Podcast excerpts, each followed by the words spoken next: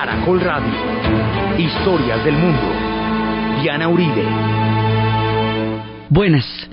Les invitamos a los oyentes de Caracol que quieran ponerse en contacto con los programas, llamar al 245-9706, 245-9706 o escribir a los emails de auribe arroba hotmail.com, de auribe arroba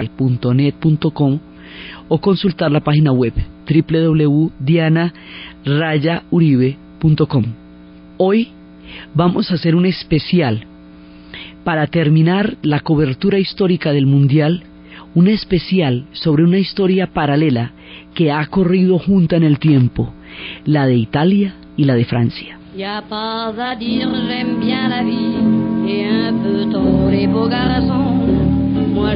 cœur se et ça me fait de drôles d'additions.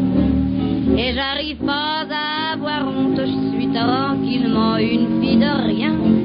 Mais quand faudra rendre des comptes, je me demande si tout ça passera bien. Et ça me fait peur, car on m'a dit. A lo largo de este mes hemos visto desfilar en las canchas de las ciudades alemanas. Hemos visto pueblos de todas partes de la tierra ir, pasar, soñar y devolverse a los holandeses con su grande historia. Hemos visto mucha gente desfilando por las canchas alemanas de las grandes ciudades preparadas para el Mundial. Y hoy, después de haber visto desfilar a la tierra entera, en esas canchas de esas grandes ciudades quedan ya solamente dos, los antiguos romanos y los pueblos galos. Por eso, para terminar el acompañamiento que Historia del Mundo ha hecho del Campeonato Mundial del Fútbol Alemania 2006, vamos a contar en el programa de hoy una historia paralela de muchos momentos en que la historia de Italia y la historia de Francia se han influenciado y se han entrelazado. Son historias muy, muy pegadas la una de la otra. Juntos han armado una parte fundamental de las historias de ambos pueblos. Los paralelos, los encuentros, los desencuentros han sido una constante a lo largo de los milenios de la población de estos dos grandes reinos y grandes pueblos sobre la tierra. Vamos a contar eso y después de que contemos esa historia y que visitemos las, las colinas del Aventino y el Palatino, lo mismo que los valles, en los castillos de Loira, después de que hagamos ese recorrido, retornaremos en el siguiente programa a la historia de la Guerra Fría que había quedado interrumpida por el Campeonato Mundial de Fútbol y que volverá llevando todo ese conflicto global y gigantesco a la tierra de América Latina, donde también tendrá lo suyo, donde estará Cuba, Nicaragua y muchísimas historias que en América Latina hicieron toda una determinación geográfica e histórica durante los tiempos de la Guerra Fría. Entonces empezamos con estos pueblos, el primero, el más antiguo de estos dos, los romanos, los romanos que habían salido de Troya cuando Eneas en el último momento se iba a devolver y le dicen los dioses que no puede morir en Troya, que él tiene otro destino distinto, que él tiene que irse. Entonces Eneas se va, pero se devuelve por la esposa y mentiras que la esposa se le muere porque no es con ella el cuento. Entonces el hombre sale y empieza el peregrinar de este hombre y va a llegar, va, en su camino se va a encontrar con una reina y esa reina le había, era una reina muy astuta y a esa reina le habían dicho que le daban apenas lo que cupiera en una en un cuero de res esa era la tierra que le iba a dar, le dijo un rey por burlarse de ella. Ella partió la tierra en tiritas pequeñitas, el cuero de la res, y amarrado en tiritas muy pequeñas, llegó a ser un territorio considerable. Ahí se fundó Cartago. Era la reina Dido. Y Eneas y Dido se van a enamorar y van a tener una profunda pasión, pero el destino de Eneas no va a ser con Dido Dido lo ayuda, le va a, dar refugio, lo cobija, pero él sabe que su destino no está ahí, la abandona, Dido muere de amor y Eneas continúa su viaje, va a llegar al Balonga. En la bota itálica.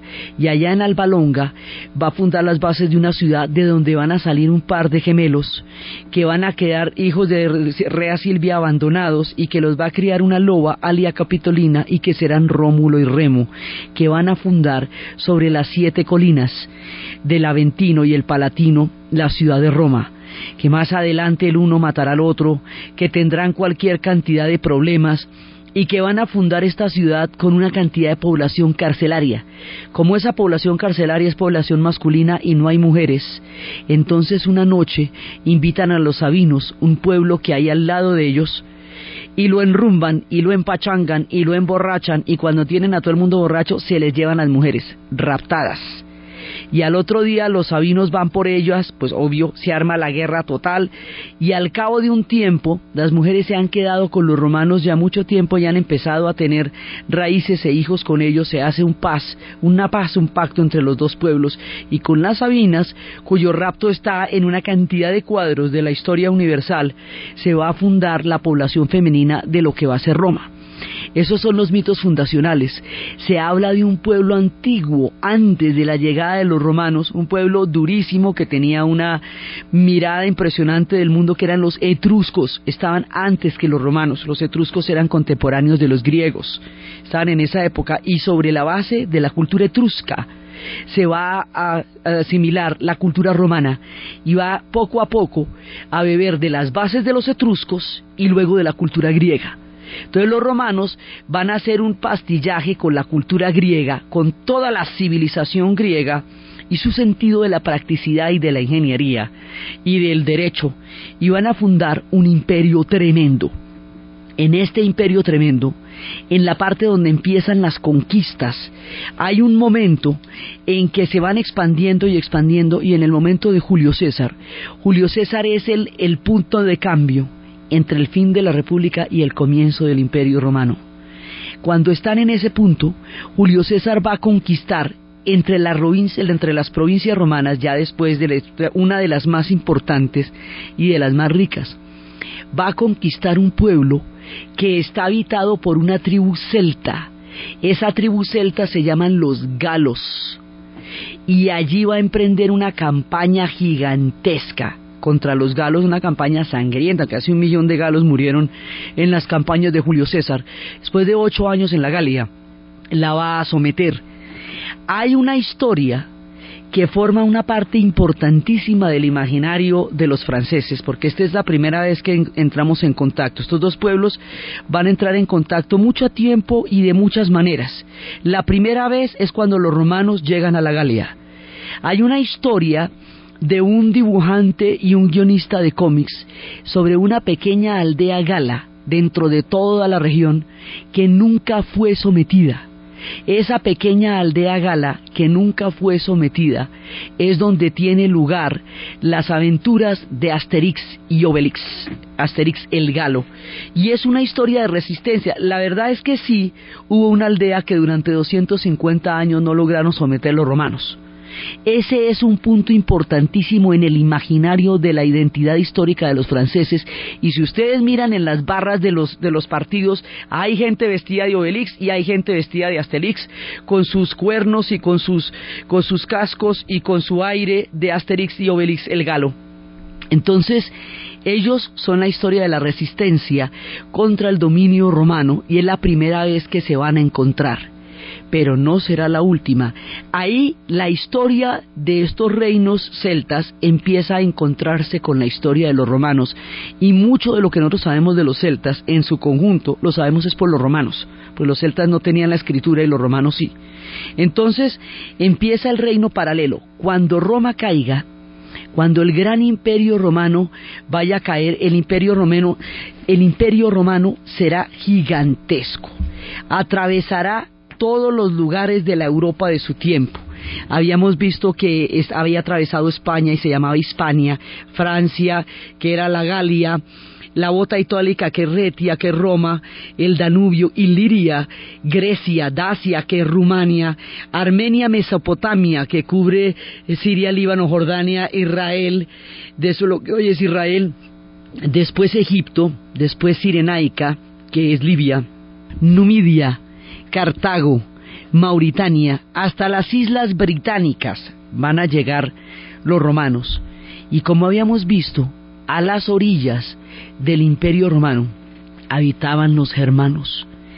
Siempre estuvieron al acecho, eran tribus periféricas. Pero en el momento en que cae el imperio romano, los germanos van a entrar en los límites del imperio y van a transformar lo que queda del imperio romano en un mundo mezclado del mundo de los romanos con el mundo de los germanos y así se van emparentando con los dueños de casa en este certamen también desde tempranas épocas. la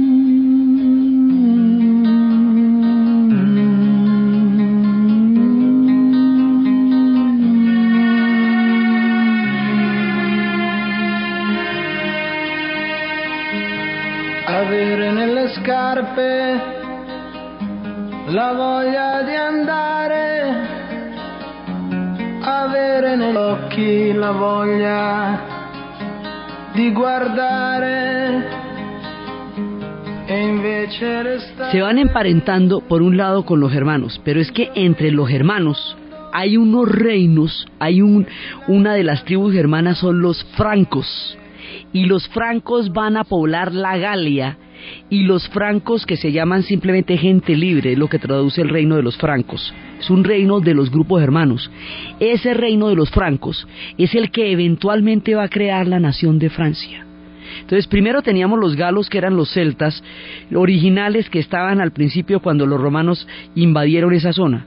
Pero luego esa zona la van a invadir de estos, estos pueblos hermanos que están ahí al acecho. Uno de ellos son los francos. Esos francos son los franceses, digamos, vienen de ahí. Entonces esos francos y otros pueblos hermanos van a, tomarse el mundo romano una vez que el mundo romano haya caído en pedazos. Y ahí todos los reinos se van a relacionar unos con otros. Entonces más adelante es cuando Carlomagno, que lo hemos ah, mencionado muchísimo esta cobertura del mundial porque es el que determina el nacimiento de muchos de los pueblos de acá, Carlomagno va a hacer una cantidad de cosas. Por un lado, su padre le había, eh, había regalado un poco de estados a los papas que habían quedado en Roma. El imperio romano se partirá en el imperio romano de Oriente y el imperio romano de Occidente.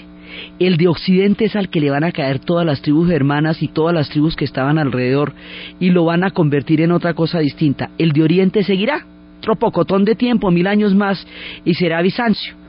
Este que queda en Occidente, este va a tener al Papa, cuando Roma sea cristianizada, será en, en allí, en Roma, donde los papas van a vivir en adelante. Será sobre una de las colinas. Roma está edificada sobre una llanura que se llama Latium, Lacio, por eso el nombre del club. Hoy en tantos problemas. Lacio significa la llanura, donde está edificada la ciudad de Roma.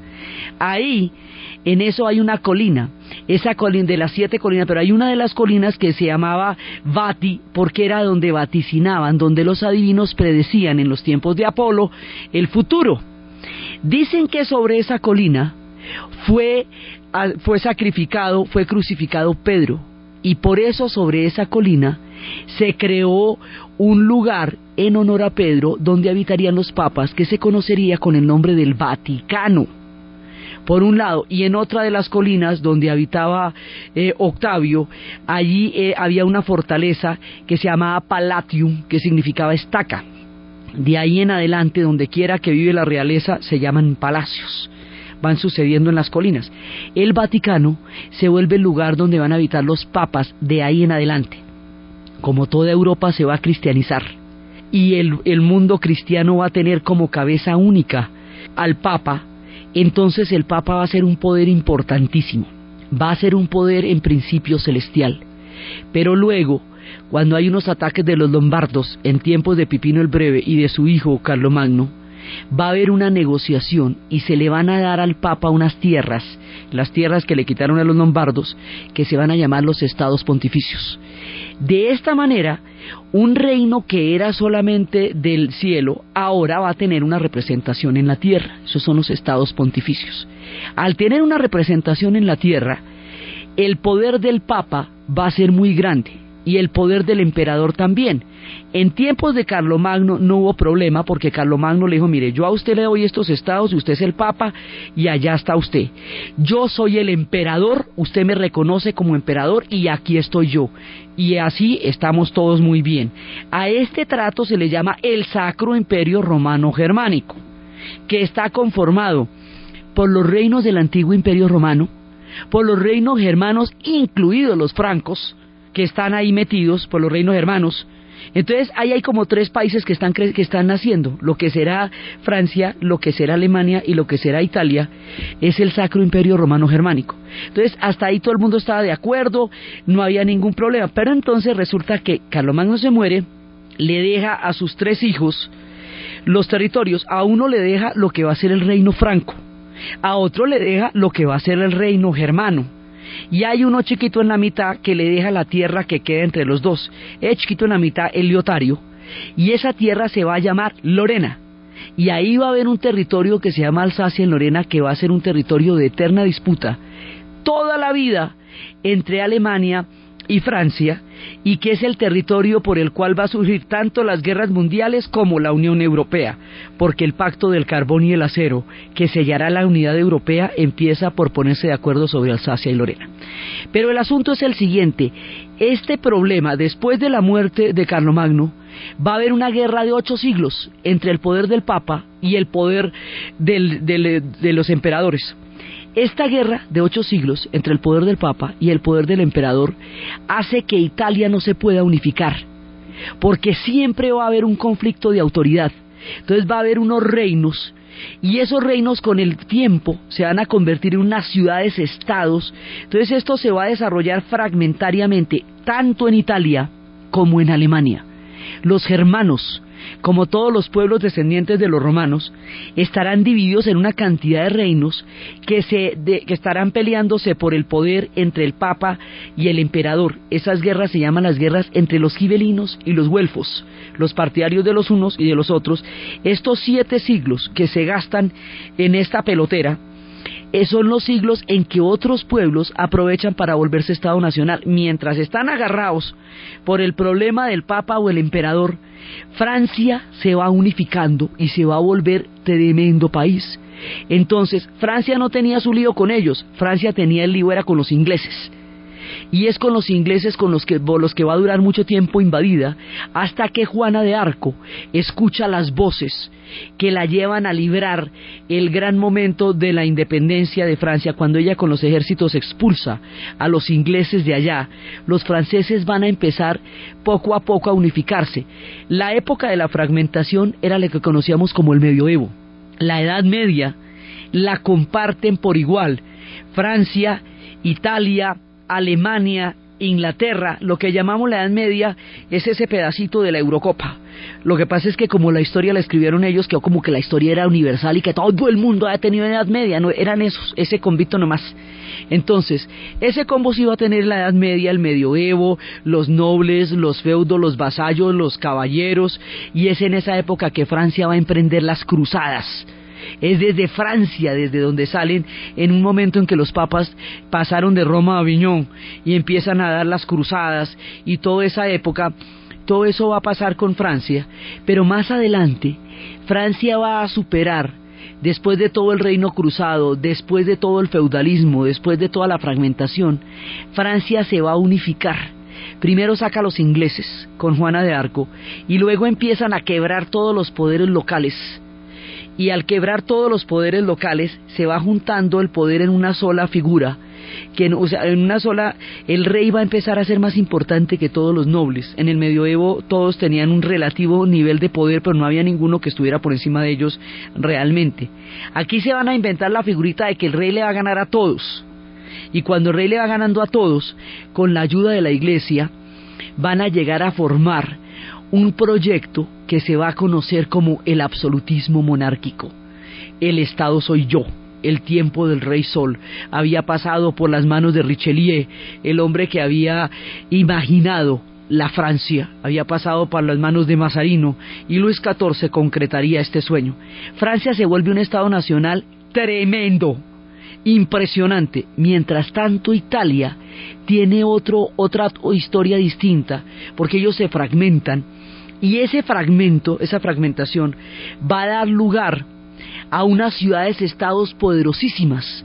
Y en los momentos en que Bizancio está en crisis, mil años después de la caída de Roma, esas ciudades en la bota itálica van a dar la posibilidad de ser el puente entre Oriente y Occidente, el puente entre, entre los pueblos del Mediterráneo.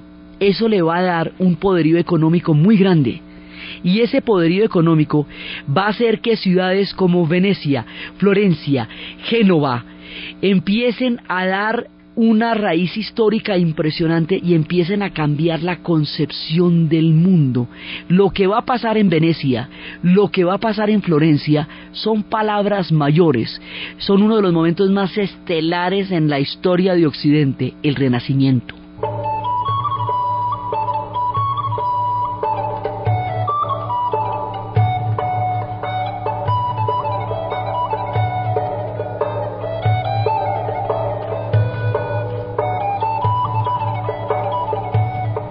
El renacimiento es un cambio conceptual en donde termina lo que se conoce como la Edad Media, los siglos de los monasterios, de las abadías, de esos lugares misteriosos donde Humberto Eco habría escrito el nombre de la rosa para guardar los secretos de los textos de Aristóteles, las abadías donde el conocimiento de todo el imperio romano quedó guardado por los copistas, que eran los clérigos, que encerrados en esos lugares remotos y aislados conservaron el conocimiento de la antigüedad.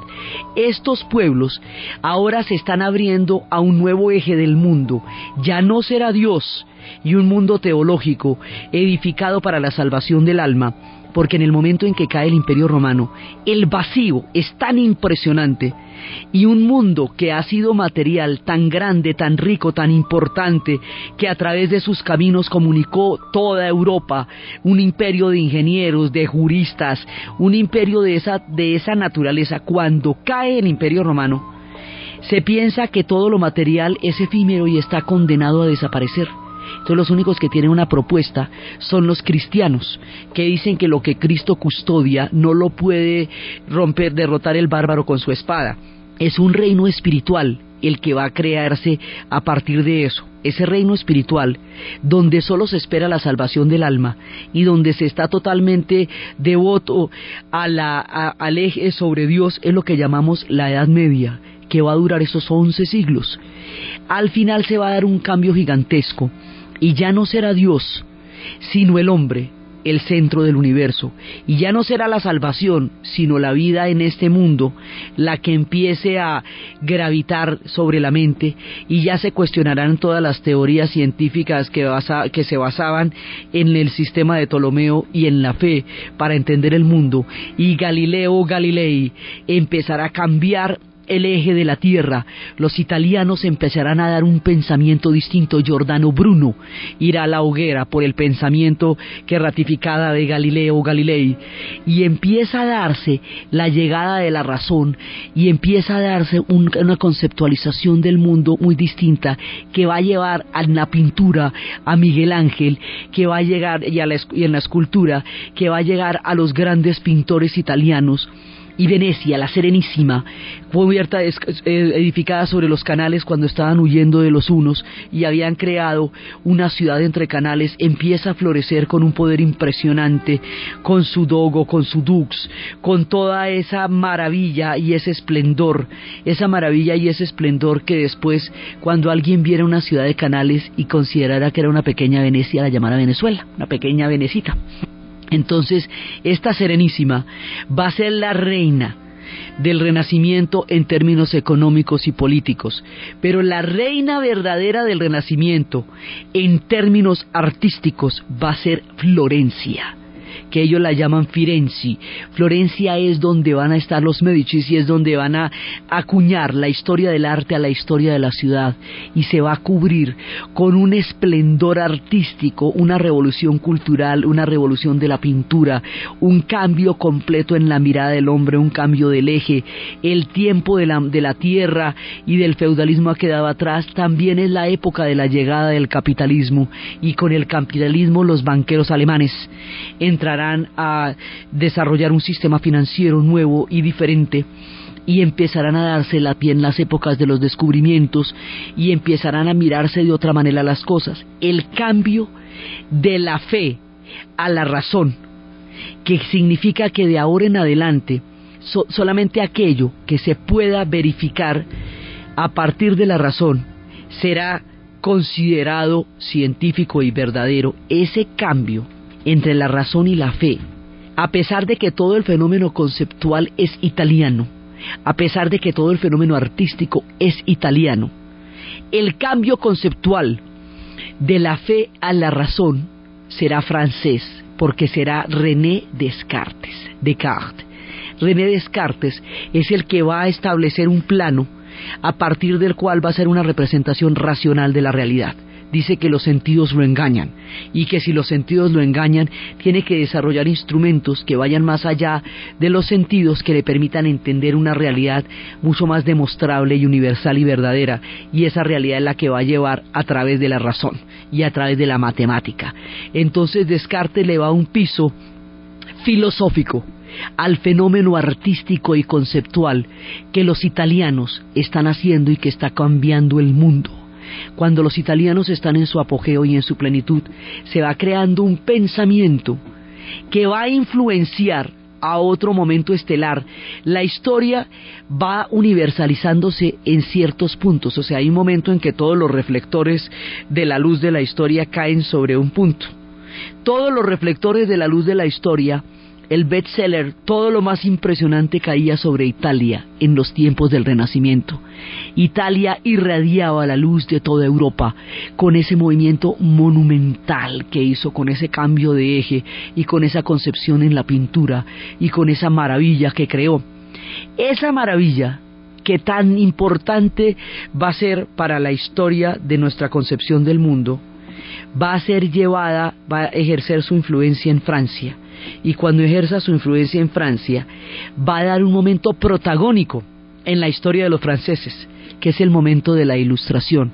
No se puede concebir la ilustración sin el renacimiento. Y en la era del Renacimiento la filosofía francesa daba piso a la conceptualización italiana. Eran fenómenos que estaban muy unidos.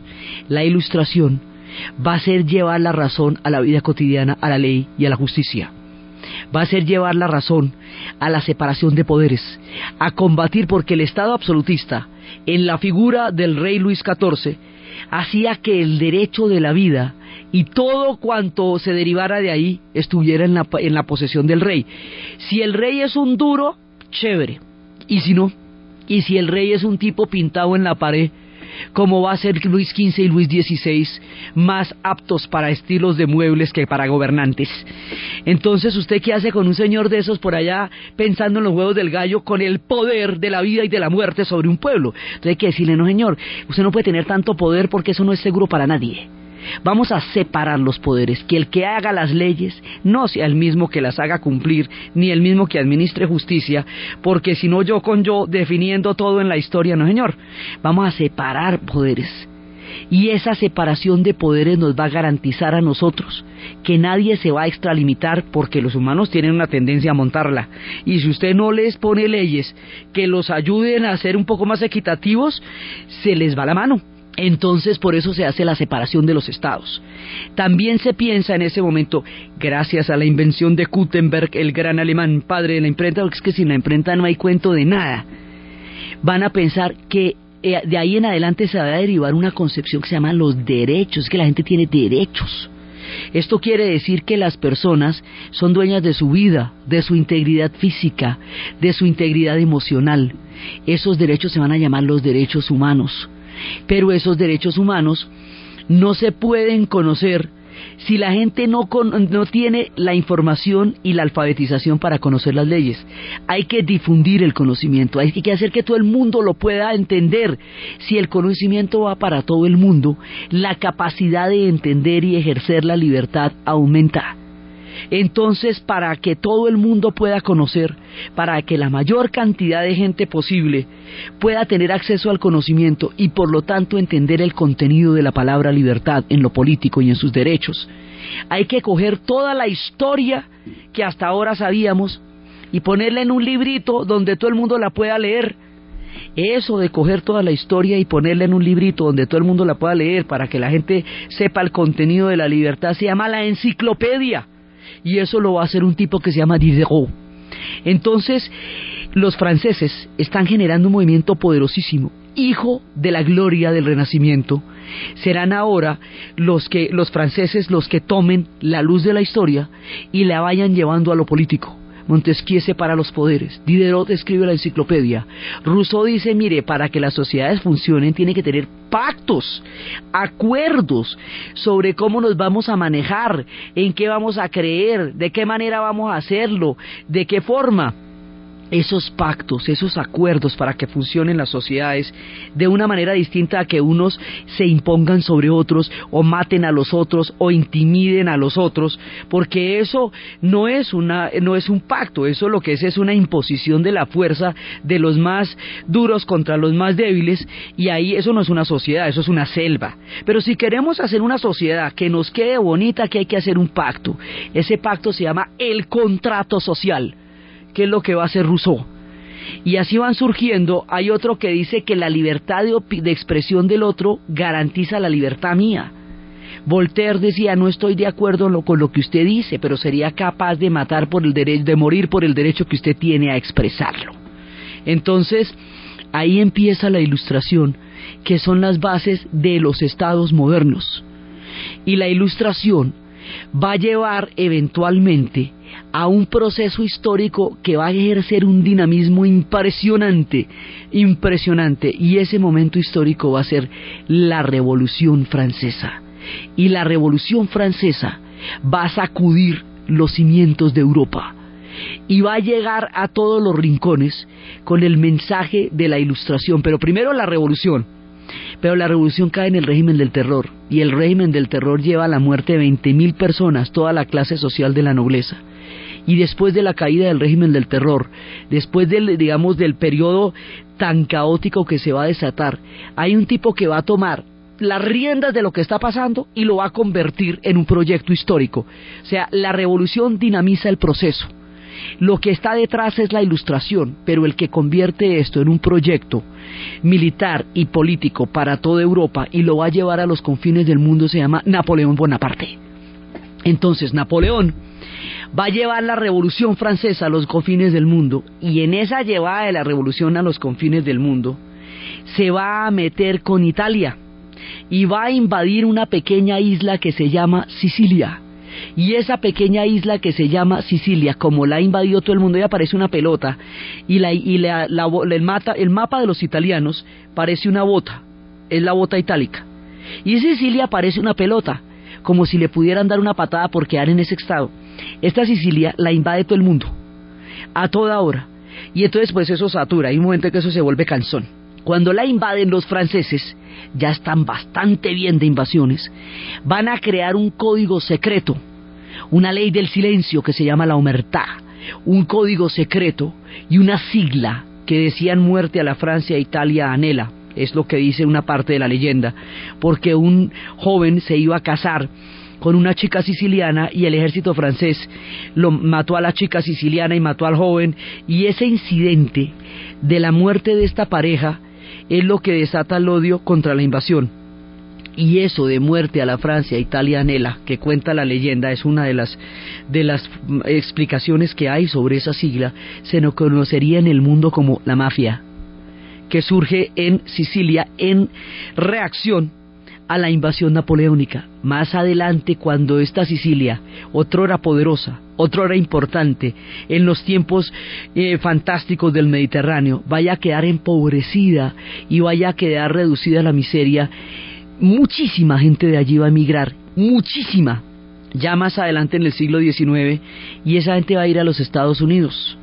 Con la prohibición del alcohol, estos pactos secretos se van a convertir en una organización bastante conocida a nivel cinematográfico que va a ser toda la, la, historia de la mafia, que se va a concretar es en Estados Unidos con la prohibición del alcohol, pero que surge como un movimiento secreto de resistencia frente a la invasión de los franceses. Pero la historia es tan paradójica, tan paradójica que los franceses, que en un momento dado los invadieron a los italianos, invadieron a Sicilia y generaron estas formas de resistencia, serán los que después ayuden a Italia a convertirse en una nación más adelante, en, a finales del siglo XIX, la Italia que había estado rota por toda clase de fragmentaciones y por toda clase de, líos, empieza a unificarse alrededor del reino de Saboria y alrededor de Cavour y alrededor de Garibaldi, de Giuseppe Garibaldi, el héroe, el legendario. Giuseppe Garibaldi es un tipo que estuvo por todas partes ese tipo estuvo en, estuvo en Argentina, en todos los pueblos de Italia, todas las mujeres morían por él, dejó muchachitos en todas partes. Era, mejor dicho, un tipo de una de un carisma y de una cosa impresionante este Giuseppe Garibaldi. La historia después dejaría unas referencias muy vagas de él en bares y mariachis, pero él no es ni un bar ni un mariachi, él es el unificador de Italia, el hombre que tenía el proyecto de la unidad italiana. Entonces, este tipo con que ha habido van a empezar de abajo para arriba un proyecto para unificar Italia sacándola sacándosela a los austriacos. Los austriacos tenían dominado todo eso. Los españoles lo han dominado en otro momento, ahora lo tenían los austriacos. Entonces la idea era que hay que sacar a los austriacos de ahí. Pero como los austriacos son enemigos de los franceses, entonces los franceses apoyan a los italianos para la salida de los austriacos y en ese momento la historia los vuelve a encontrar Giuseppe Garibaldi está cabalgando por Italia cuando eso sucede. In un mondo che non ci vuole più il mio canto libero sei tu e l'immensità si apre intorno a noi al di là del limite degli occhi. Giuseppe Garibaldi va unificando la Italia con la figura de Cavido, con la ayuda de los franceses. Entonces los franceses, que en un momento dado habían ocupado el cargo de invasores, ahora son los liberadores porque son los, los que están ayudando a sacar a los austriacos.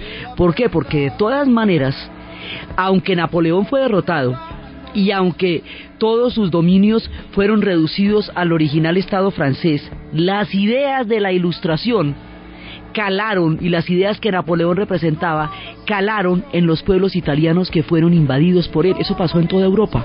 Después de que la invasión napoleónica cubrió todo el manto europeo, todo el mundo quedó pensando, oiga, pero esta, esto de la separación de poderes y que no es el rey, sino la soberanía popular la que determina quién es el gobernante y que el rey tenga mediaciones, y eso está chévere entonces, más adelante, mucho tiempo después de la Revolución Francesa, van a estallar las revoluciones románticas, van a estallar las revoluciones por los parlamentos, por la limitación de la autoridad del rey, por el derecho a la representación del pueblo en el gobierno. Digamos, va a haber todo un planteamiento que va a ser consecuencia de haber entrado en contacto con las ideas de Francia durante la invasión napoleónica, como una paradoja de la vida, incluso en España también. Entonces resulta que más adelante, cuando ya están en el proceso de la unificación de Italia, a consecuencia también del contacto con esas ideas y después de toda la oleada de las revoluciones románticas de, del 48, en ese momento es cuando los franceses van a estar con ellos, los van a ayudar a expulsar a los austríacos. Italia va a surgir como un país tarde, porque ya hace rato Portugal, Francia, Inglaterra, España eran países Ahora surgirán dos nuevos estados, de los antiguos reinos del Sacro Imperio Romano Germánico, de los pueblos de la Roma, del Lacio y de los pueblos germanos, van a surgir dos países nueveciticos y recién formados. Se llaman Italia y Alemania. Alemania, los dueños de casa, habíamos visto cómo a partir de los tres anillos del ángel, después de las guerras contra los daneses, contra los austríacos, por esto que les estoy contando, y contra los franceses, van a crear la unidad alemana el Estado de Alemania, pues los italianos se van a juntar alrededor del proyecto político de Garibaldi, van a elegir como rey a Víctor Manuel, un rey ya constitucional, y se van a convertir por fin en un Estado nacional. Ha nacido la Italia. Al nacer la Italia hay un problema complicado, y es que los estados pontificios al fin que, resolvimos esa pelea Esa pelea termina, los estados pontificios terminan rindiéndose ante la unidad italiana, pero sintiéndose prisioneros se van a sentir prisioneros, el Papa se va a retirar, se va a meter en el Vaticano como, como si estuviera prisionero en el castillo, porque dice que él no está incluido en la unidad italiana. O sea, la unidad italiana no tiene una solución para el problema del Vaticano, ni para el papado. No logra ese problema complicadísimo entre el Papa y el emperador que lleva ocho siglos de guerra, no se soluciona con la unidad italiana todavía. La solución del problema papal la va a dar mucho tiempo después Benito Mussolini, cuando reconozca al Vaticano como un Estado y le confiera todos los poderes y las dignidades de un Estado dentro de Italia. Esos serán los tratos que se harán entre el Vaticano y Mussolini, pero solamente en esa época Solamente después de 1922 es que se va a solucionar un problema que ocupó nueve siglos de la historia de los italianos. Se solucionará eh, así, le van a dar el estatus de Estado. Entonces ese es un problema. Mientras tanto, mientras Italia se está volviendo país, y este proceso es contado por una novela que es la historia de un niño en el colegio en la guerra de los italianos contra los austriacos. La novela se llama Corazón de Edmundo de Amicis.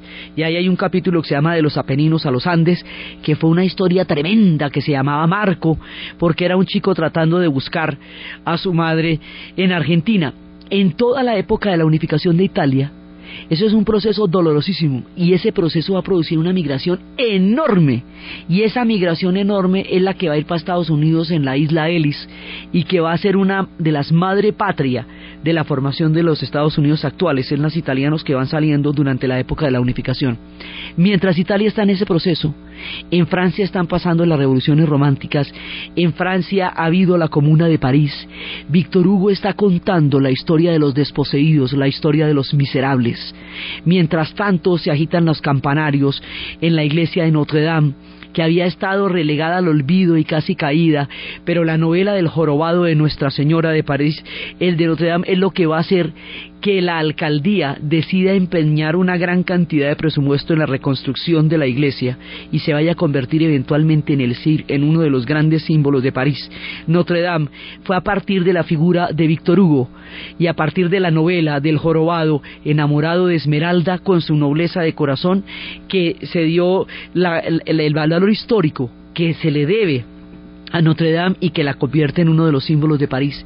Mientras tanto, Alejandro Dumas está escribiendo las grandes aventuras de los tres mosqueteros que recorrerían con el valor de la lealtad las historias de la literatura. En ese momento eh, eh, está dando una cantidad impresionante de, florecimiento eh, literario Francia. Es una época brillante, es una época en que basado en un tratado de zoología, que clasificaba a los animales, se le ocurrió a Honoré de Balzac hacer lo mismo con las personas, pero no a partir de la supervivencia, sino a partir de los ejes de la pasión, del amor, de la codicia, del deseo que mueven a los humanos, escribirá la comedia humana.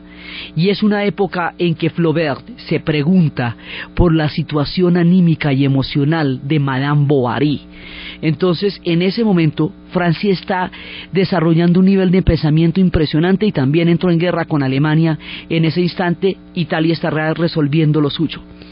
Después, cuando atraviese el siglo XX, estos pueblos se van a meter en dos guerras mundiales aterradoras. En un principio estaban de acuerdo en, las alianzas y después se cambian de bandos y se van a meter en la Primera y en la Segunda Guerra Mundial. Italia se mete en la Primera Guerra a ver si puede encontrar colonias, porque el mundo ya Francia se lo había repartido con Inglaterra.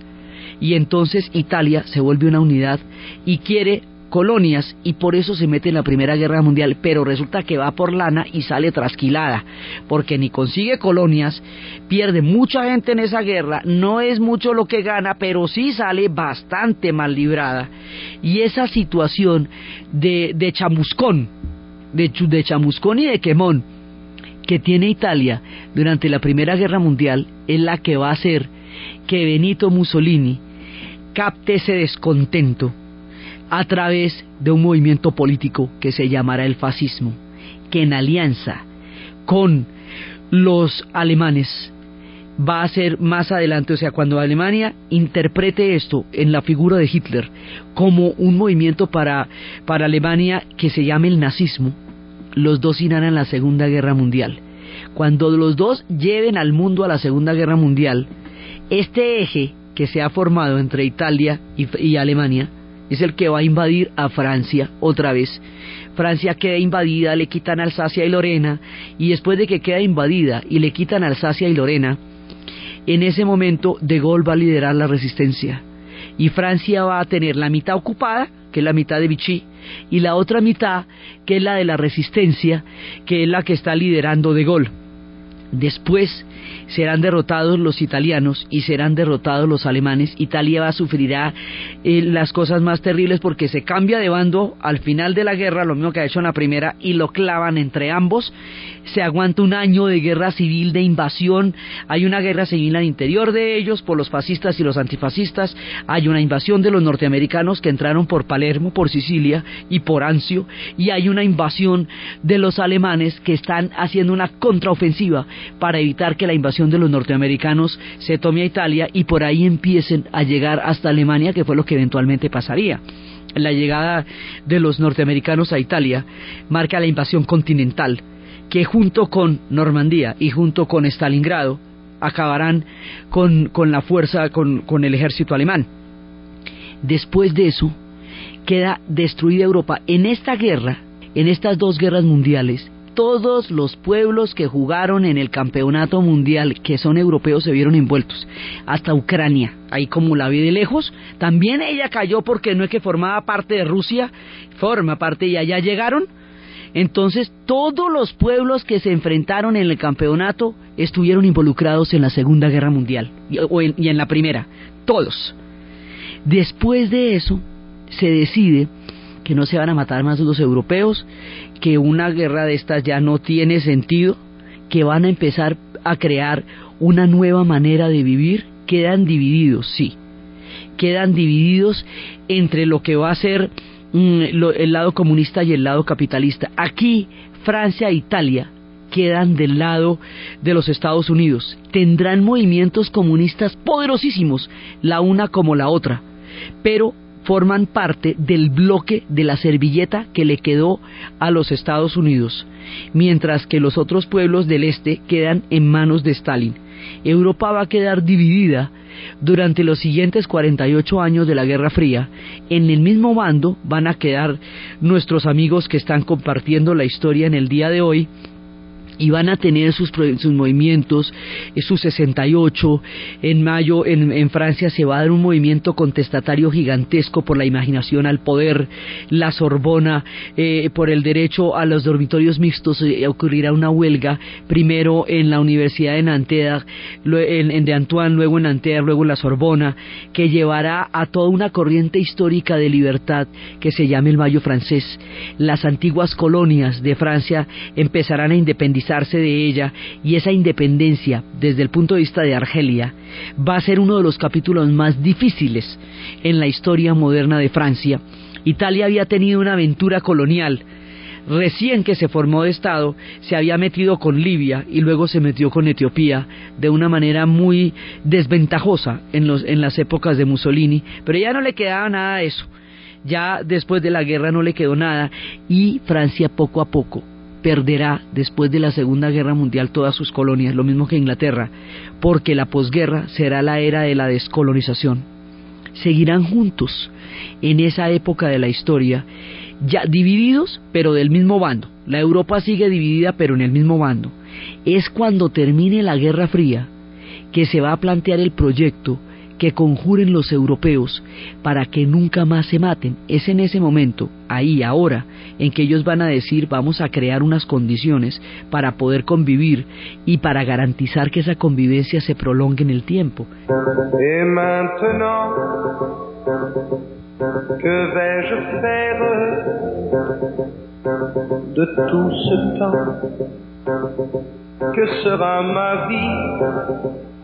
Et de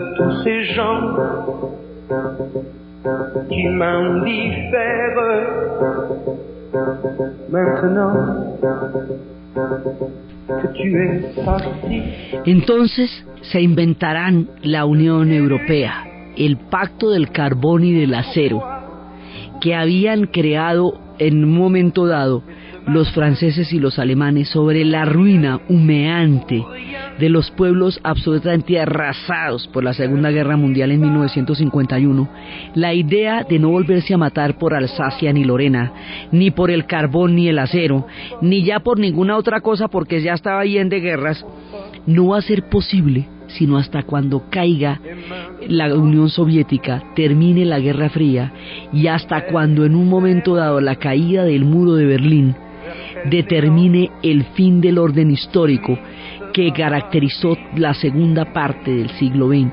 Entonces, cuando Alemania sea una unidad, cuando esto ya sea posible, la Unión Europea será una realidad.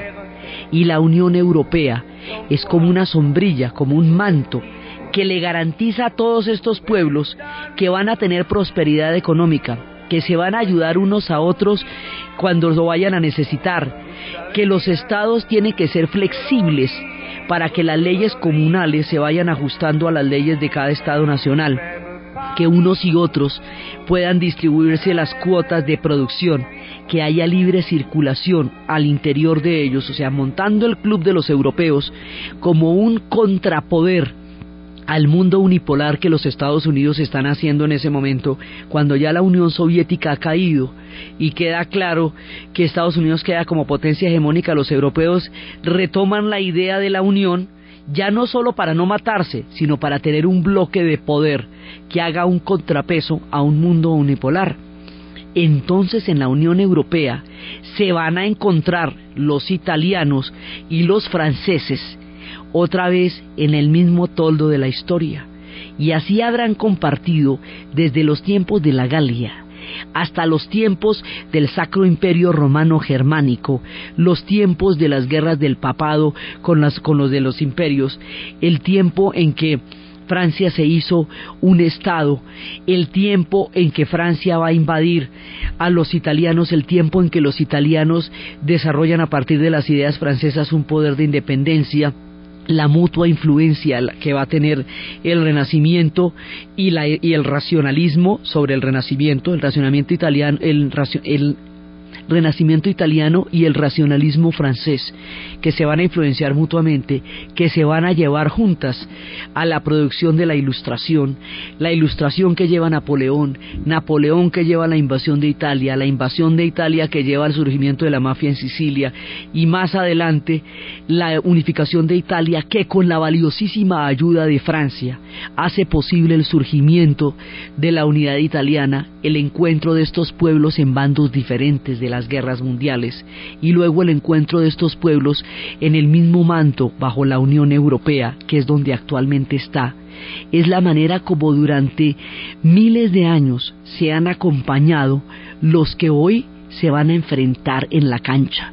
Estos pueblos que le han dado la vuelta a la historia durante tanto tiempo, en tantas circunstancias diferentes, hoy se ven enfrentados el uno contra el otro en la final de la Copa Mundial Alemania 2006 y para llegar a las canchas de este momento en Berlín, ciudad de la unificación, ciudad de los anillos del ángel, ciudad reina de los anfitriones de casa, hemos contado el paralelo entre estos dos pueblos, cómo se han acompañado, se han comprado y se han aliado, para escoltarlos hasta el momento en que salgan al estadio y definan con este juego la final del campeonato donde todos los pueblos de la tierra se dieron lugar en uno de los eventos más universales que la cultura moderna de nuestra época. Por eso hicimos toda esta mirada. Con esto terminamos el acompañamiento que la historia del mundo ha hecho del campeonato, todas las historias que hemos visto y nos vamos acercando hacia el momento en que la Guerra Fría continúe su camino y llegue a América Latina con todos los sucesos que eso va a significar. Entonces, desde las colinas del Palatino y del Aventino, desde Rómulo y Remo, desde la pequeña aldea Gala de Asterix y Obelix, desde los estados pontificios, el Sacro Imperio Romano Germánico, la era de Dante Alighieri, los tiempos del Renacimiento, los tiempos de la Ilustración, los tiempos de Víctor Hugo, los tiempos de Napoleón, los tiempos de la creación de la Italia, los tiempos de las guerras mundiales, el pacto del carbón y del acero, la Unión Europea y el momento en que estos dos pueblos, al pitazo, empiecen el, a definir lo que va a ser la final, en la narración, Diana Uribe, en la producción, Manuel Rivas, y para ustedes, feliz domingo en el día de la final.